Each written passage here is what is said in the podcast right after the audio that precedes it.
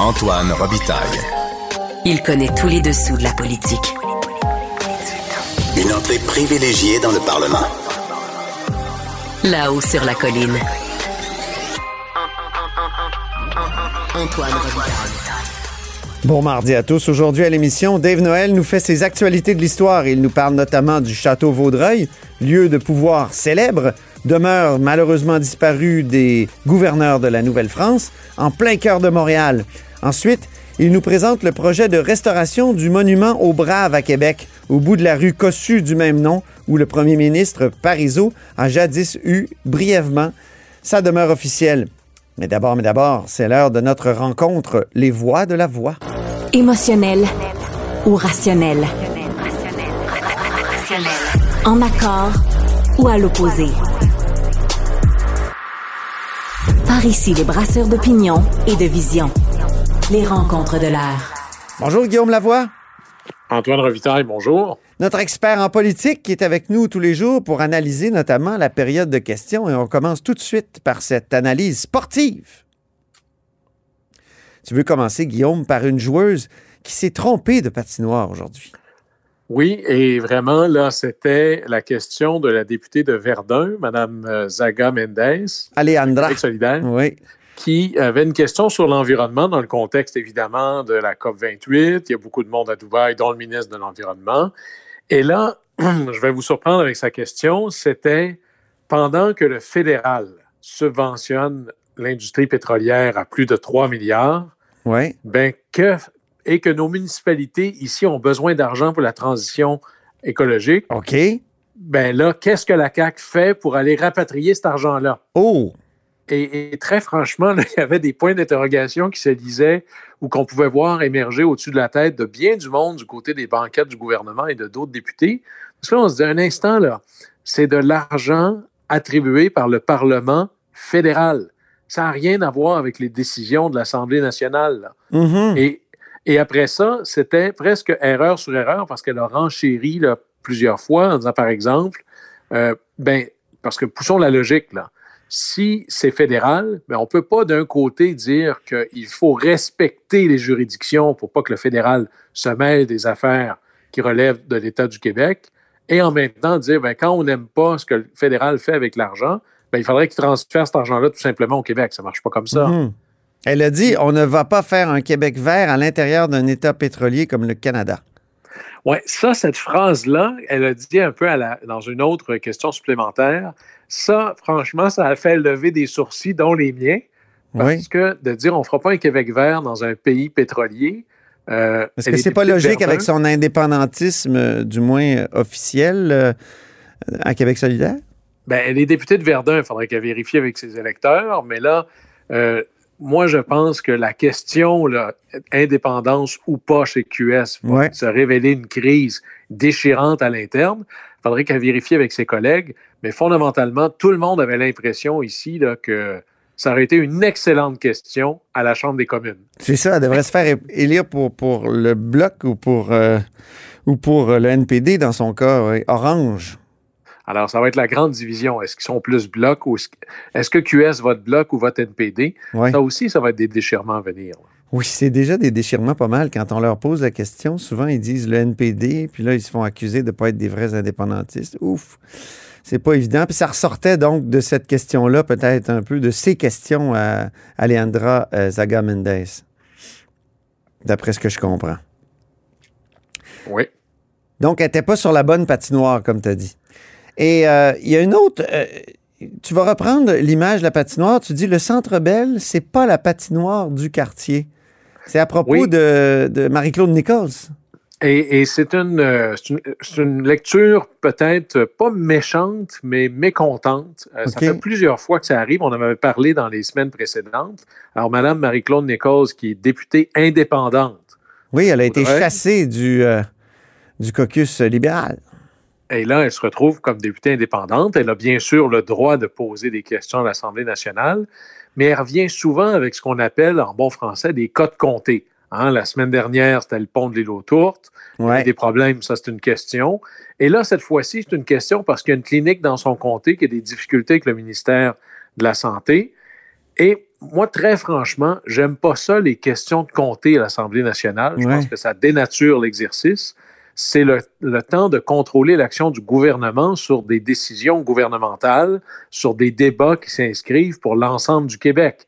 Les cas précis sont bienvenus, mais lorsqu'ils servent à illustrer une question plus large, plus ça. fondamentale. là. Ah oui, là, c'est comme si on, on dénaturait l'objectif. Et franchement, j'ai j'ai adoré la réponse du ministre Christian Dubé, ministre de la Santé, qui disait essentiellement qu'il faut faire attention au Salon Bleu, parlant de la salle de l'Assemblée nationale, avec des cas très spécifiques. Et il disait qu'il refusait même de répondre à des cas qui sont en négociation, là, des cas particuliers. Et ça me semblait peut-être euh, une manière de dire les cas particuliers peuvent être utiles au débat, Mhm. s'ils servent à illustrer une problématique plus large. Mais si c'est un cas de comté, c'est le genre de choses qui aurait pu se régler après la période de questions. Un député va voir le ministre et dit Écoute, j'ai un enjeu de comté, est-ce qu'on peut se parler? C'est ça. Ça, Là-dessus, euh, hein, la patinoire de quartier, c'est le fun, Oui. mais on ne joue pas le même jeu là que quand on arrive au centre Bell. Alors, pas la bonne patinoire là non plus.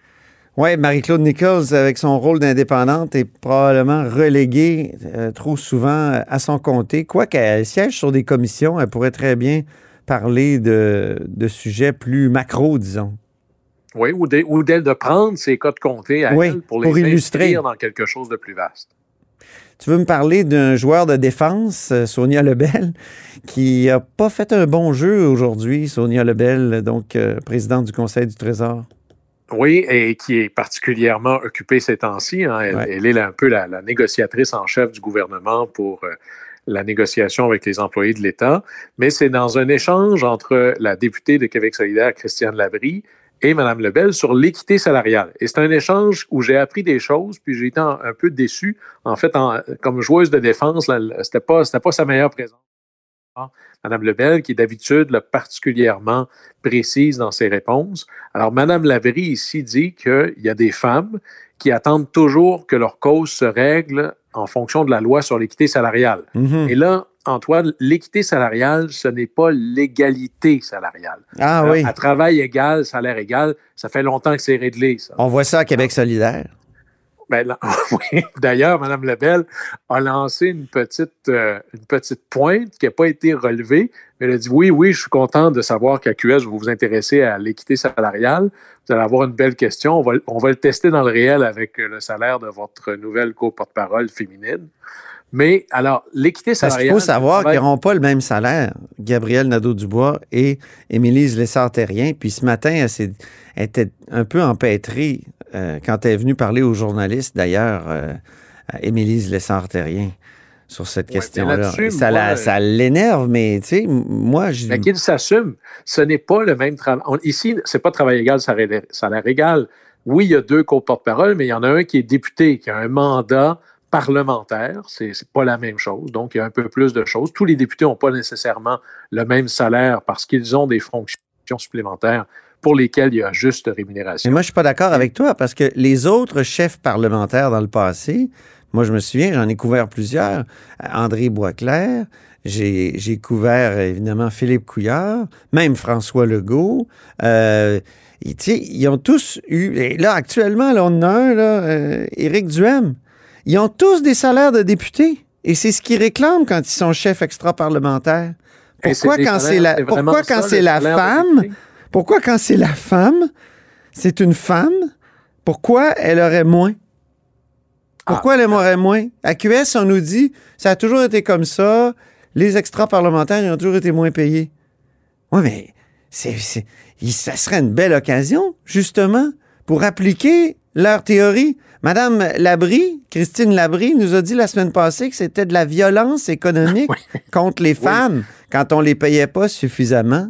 Il me semble Moi, que ça je- serait une belle occasion, là, d'appliquer Oui. ça, surtout Là, que... on- on- en tout cas, On je- applique, euh, on applique de la politique à, l'analyse, mais tu vois, d'ailleurs, Mme Lebel, dans sa réponse, elle disait, euh, nous, et là, là, je paraphrase, nous, on s'en occupe tellement de l'équité salariale que c'est dans la loi. Et là, il y a un petit quelque chose qui m'a agacé là-dedans. Là. Ça donnait un peu l'impression que c'est comme si la CAQ était tellement engagée dans l'équité salariale qu'elle avait voté une loi pour ça. Là, ouais, ouais. là franchement, euh, sortez vos livres d'histoire parce que la loi sur l'équité salariale, là, ça, ça, a été adopté en 1996. Mhm. Lucien Bouchard qui était premier ministre. Là. La ça. mise en œuvre de ça, par contre, elle est complexe. Et c'est là où j'ai appris quelque chose dans l'intervention suivante de Mme Labrie, qui a dit que dans certains cas, c'est tellement long d'évaluer les cas que lorsque ça se règle, des fois, il faut trouver la succession pour verser la compensation supérieure qui a été accordée. Et là, Mme Lebel a dit, ben, il y a des délais, c'est pas de notre faute, des fois, ça va devant les tribunaux, fort bien. Mais Ouais. la réplique de Mme Lavrie était, je pense, particulièrement instructive. Ben, si la loi cause tant de délais, peut-être qu'il faudrait la revoir. Ah Et c'est ouais. ça le rôle du gouvernement. C'est pas de dire, ben, la loi, c'est ça. Moi, j'ai vécu ça dans le dossier Uber Taxi. Des ministres qui disaient, ben, la loi, c'est ça. Que, que, que puis-je faire? Ben, tu n'es pas là pour l'appliquer. Tu es aussi là pour la changer si elle n'a pas de sens. Mhm. Alors, c'est un échange très intéressant et puis révélateur peut-être de la chose, mais n'en tenons pas rigueur outre mesure à Mme Lebel. D'habitude, elle est une excellente joueuse de défense. Une présence sur la patinoire moins bonne fait pas une saison. Donc, euh, Mme Labrie a réussi à la déjouer. Parlons en Par terminant. Oui, c'est ça. Soulignons en terminant que Gabriel Nadeau-Dubois a fait un beau jeu selon toi. Oui, il a fait un bon jeu et c'était dans sa question. Mais il n'a pas compté. Non, il n'a pas compté, mais il y a une pièce de jeu qui pourrait être réutilisée par la suite. Dans la prémisse de sa question, il a dit, et là, je le paraphrase, le bon père de famille, parlant du comportement du premier ministre Legault, son approche générale, le- l'approche générale du bon père de famille, ça marche plus. Ah et oui. je pense que ça s'inscrit dans la critique de- du chef de l'opposition de la semaine dernière qui disait le style et le type de gestion de la pandémie, ben aujourd'hui, ça marche plus. Ah oui. Et je pense que Il faisait référence, Gabriel Nadeau-Dubois, au fait que la semaine passée, le premier ministre a carrément demandé aux professeurs du Québec d'arrêter leur grève pour le bien de nos enfants. Ouais, et là, il y avait. Il a dit on se serait cru en pleine pandémie.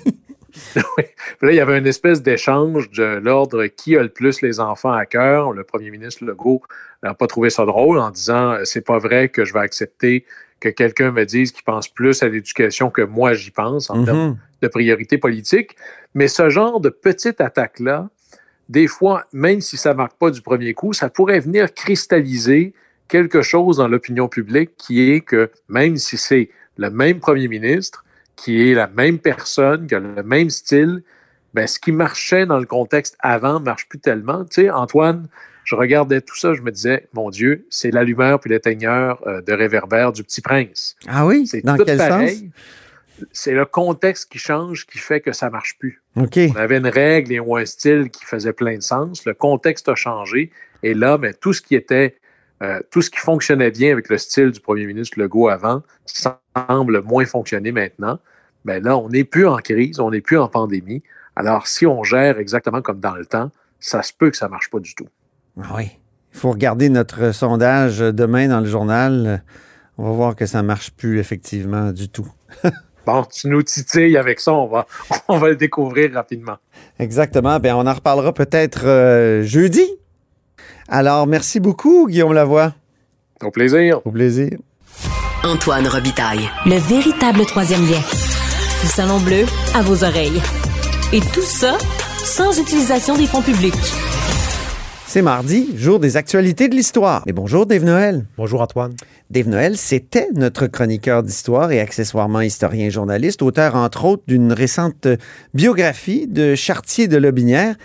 Il vient de temps à autre nous visiter, c'est toujours un plaisir. Dave, tu es un, un expert en fait des lieux de pouvoir au Québec. Tu as publié un livre à ce sujet avec Marco Belair Cirino au Boréal.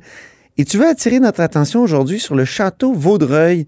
C'est un lieu de pouvoir important de la Nouvelle-France et tu as écrit un article à ce sujet. Oui, euh, dans la revue Nouvelle-France, euh, dont c'est le troisième numéro qui vient de sortir, une revue d'histoire, euh, comme le nom l'indique, qui, qui couvre la période de la Nouvelle-France. Et le château Vaudreuil, c'est un lieu de pouvoir qui est vraiment méconnu. Quand on pense à la Nouvelle-France, on va penser au château Saint-Louis de Québec, euh, Oui. où euh, Frontenac a logé notamment. On va penser au palais de À l'endroit l'Intendant. où est le château Frontenac aujourd'hui. Ouais, exactement. On pense au palais de l'intendant où on avait les, les- les- les- le numéro 2 de la colonie était logé, euh, l'évêché, mais on pense très peu au château Vaudreuil, qui évidemment est disparu, donc ça ne facilite pas les choses. Euh, c'est un bâtiment donc qui, euh, qui, aurait célébré son 300e anniversaire Ah cette oui. année, qui a été reconstruit en 1723. Donc, euh, euh, en fait, le bâtiment, euh, il, est, il est- à l'origine, il y avait une autre euh, maison qu'on appelait la maison euh, Grésolune du Lutte, euh, qui a servi de base à la construction du château. Donc, on l'a allongé, on a ajouté des, on a ajouté des ailes latérales, un escalier monumental. Donc, c'est un bâtiment qui était assez imposant pour le, le Montréal colonial de l'époque et qui se trouvait sous l'actuelle place Jacques-Cartier. Quand on va sur place aujourd'hui, il y a une espèce de dallage noir qui démarque le contour du bâtiment. Donc, on- mais sinon, il n'y a pas beaucoup d'indications. C'est vraiment, faut, faut vraiment être- savoir où on est pour le, le visualiser. Juste démoli en quelle année? En fait, Au il a été 19e démoli siècle, hein? en 1803. Il a été, Ah ouais. euh, il y a eu un incendie qui a dé- détruit le bâtiment. Euh, mais donc, le- si on remonte à sa- son origine, il n'a pas été là très longtemps, finalement. 1723 à 1803, c'est 80 ans, c'est Ben très peu oui. de temps. Mais une période marquante. Donc, en, en 1723, le, le bâtiment est agrandi par la famille Vaudreuil, qui lui donne son nom. Et euh, il, va, il va servir de résidence montréal- de pied-à-terre montréalais aux gouverneurs de la Nouvelle-France qui sont basés à Québec. Et l'élément intéressant, c'est que pendant la, la guerre de la conquête, donc entre 1755 et 1760, comme la, colonie est menacée au sud de Montréal, les gouverneurs, euh, le, gouverneur Vaudreuil, euh, de, la famille du, château, euh, va résider là tous les étés. Donc, dès que les armées sont en mouvement, lui s'installe au château Vaudreuil et c'est de là qu'il va diriger à distance les troupes de Nouvelle-France. C'est lui qui va envoyer des soldats aux frontières aux ordres de Montcalm.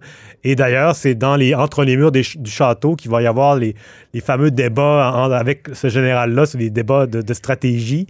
Notamment entre Montcalm et lui. oui, tout à fait. Parce Donc, qu'on a toujours dit que Montcalm et lui ne s'entendaient pas sur la stratégie à adopter contre l'envahisseur britannique. En effet, ben, surtout sur les effectifs, les, déc- les, les- les théâtres d'opération à prioriser. Pas tellement sur la stratégie, parce qu'on a beaucoup dit que Montcalm était un adepte de la Grande Guerre versus Vaudreuil, qui lui aurait été un adepte de la Petite Guerre, donc la guerre d'escarmouche. En réalité, les débats portaient davantage sur quelles frontières prioriser, euh, combien de troupes à envoyer sur ces frontières-là. Donc, c'est un endroit qui est très important pour ça. Il va y avoir aussi des conférences euh, entre nations, donc entre le, le gouverneur de la Nouvelle-France et les nations autochtones qui vont se présenter euh, au château. Oui, tu as une description de ça qui, qui est- qui est fascinante. Oui, c'est ça. Donc, mon On dit article. que Vaudreuil était comme plus ouvert aux Autochtones qu'à un personnage comme Bougainville, qui était pourtant très proche de Montcalm. Ben, en fait, on a un épisode où on a le gouverneur de la Louisiane euh, qui a envoyé un émissaire et l'émissaire a parcouru l'ensemble de la vallée du Mississippi, les Grands Lacs, et il arrive au château euh, Vaudreuil à Montréal et le gouverneur le fait patienter dans l'antichambre euh, comme s'il était arrivé euh, de la rue d'à côté. Ça, C'est un épisode assez amusant. Euh, et c'est aussi à- au château Vaudreuil, de toute évidence, qu'a été signée la capitulation de la Nouvelle-France en 1760. Ah donc, oui. un an après la bataille des plaines d'Abraham, les armées britanniques encerclent Montréal. Il y a un conseil de guerre très important qui est tenu au château Vaudreuil le 6 septembre 1760, où là, on décide de capituler parce que la disproportion des forces est, trop grande.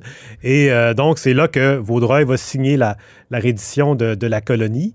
Euh, et c'est aussi là que le, général Amherst va être reçu après la, reddition, parce que donc la ville est prise, mais il y a des il y a des étapes qui, qui suivent la reddition. Donc, on envoie d'abord des. Les Britanniques envoient d'abord des soldats garder les portes de la ville et ensuite, il va rentrer dans les jours qui suivent et il va être reçu au château Vaudreuil pour un repas officiel avec l'ancien gouverneur de la colonie. Et euh, ce qui est intéressant, c'est que Vaudreuil n'a pas réussi à convaincre aucun officier des troupes de terre, incluant Lévis, à participer à ce repas-là avec le conquérant pour une raison bien simple, c'est qu'Amherst n'a pas voulu accorder les honneurs de la guerre aux troupes françaises, donc qui ont capitulé. Euh, et ça, ça a des impacts énormes parce que ça, Ouais, pourquoi? ça fait en sorte que les troupes ne pourront plus combattre pour le restant du conflit. Ah. Donc, des officiers comme Lévy, Bourlamac, eux, ils espéraient revenir en France et continuer leur carrière dans les combats en Europe qui Ah se oui? déroulent. Euh, mais ça ne sera pas possible pour eux. Donc, euh, donc c'est ça, c'est d'où, d'où le, le refus de participer au repas avec Amherst. Et Amherst lui refuse les honneurs de la guerre en raison des atrocités qui ont été commises pendant le conflit, notamment par les alliés autochtones, euh, les miliciens canadiens, et donc euh, des débordements qu'il y a eu dans le cadre du conflit. Donc, un, un château très intéressant. Après la conquête, il va être acquis par euh, Michel Chartier de Lebinière, donc euh, l'ancien ingénieur euh, de la Nouvelle-France.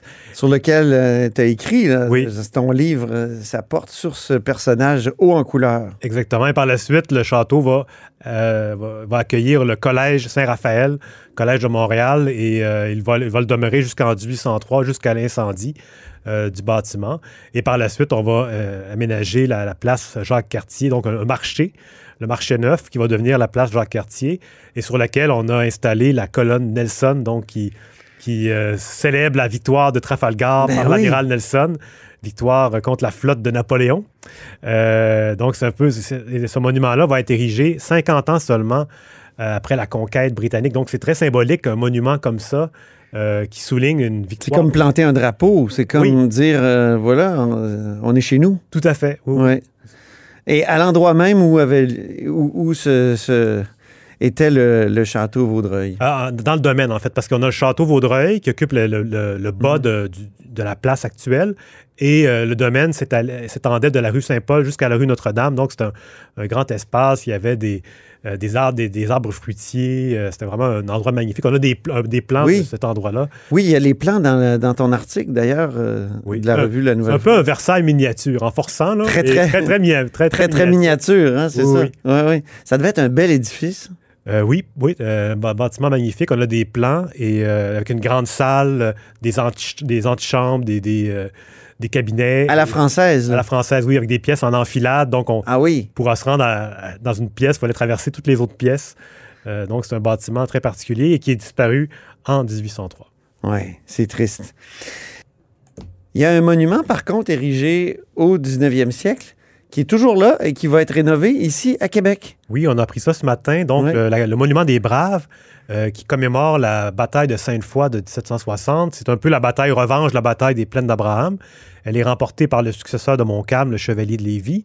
Et depuis 1863, on a un monument euh, qui rappelle ce, ce combat-là, qui est sur le chemin Sainte-Foy. Euh, il y a un petit parc, là, le parc. euh, c'est des 100 Braves. ans après la bataille que ça a été installé. hein? Pratiquement, oui. C'est ça? C'est ça, en fait, c'est que dans les années 1850, on a découvert des ossements dans une coulée pas très loin du. en fait, près de, de ce parc-là. Et Mhm. on a donc décidé d'honorer les, les morts du combat. Et en- donc, on a construit une colonne de fonte de 22 mètres de haut. Euh, C'est l'architecte Charles Baillarger qui l'a conçu. Et euh, on, a, dédié ce monument-là aux Braves parce que, d'une part, on ne savait pas trop si les ossements étaient français, britanniques, canadiens.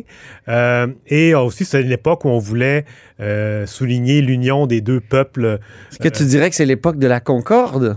Oui, tout à fait. C'est ça, Oui, hein? oui, c'est la bonne entente. C'est Donc, ça. on a voulu. Et d'ailleurs, c'est une, une des raisons pourquoi Papineau n'a pas voulu participer à la translation des restes euh, en 1854. Il avait été invité, mais il n'a pas voulu euh, associer son nom à cette célébration-là du conquérant et du conquis réuni- en un seul monument réuni. Ben oui. C'est un- donc, c'est un monument qui fait un peu penser à l'obélisque Wolfe-Montcalm, qui est là, qui date de 1828 Oui. qui est à côté du château euh, Frontenac. Donc, un monument de la bonne entente.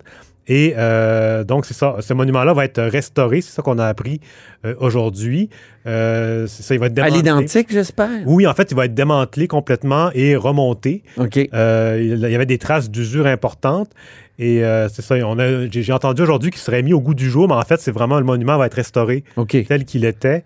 Et, euh, mais On quand, même, Regardez on- la, la victoire qui est euh, Oui. au-dessus. là. oui, c'est un monument intéressant parce qu'il y a la colonne, mais il y a aussi au sommet la statue de Bellone, qui était offerte euh, en 1862 par le prince Jérôme Napoléon, qui est un cousin de Napoléon III et par le fait même un neveu de Napoléon Ier. Ben oui. Et euh, donc, c'est ça, lui, il était venu à Québec visiter la, la ville et euh, il avait beaucoup aimé sa visite et il avait offert ce- cette statue-là, donc qui surplombe la colonne euh, des Braves, donc à, à Québec. C'est dans l'axe de l'avenue des Braves où on avait autrefois Ben oui. aussi la résidence de, de- de Jacques Parizeau, premier ministre du Québec. Brièvement. appelé- brièvement, qu'on a appelé l'Élisette.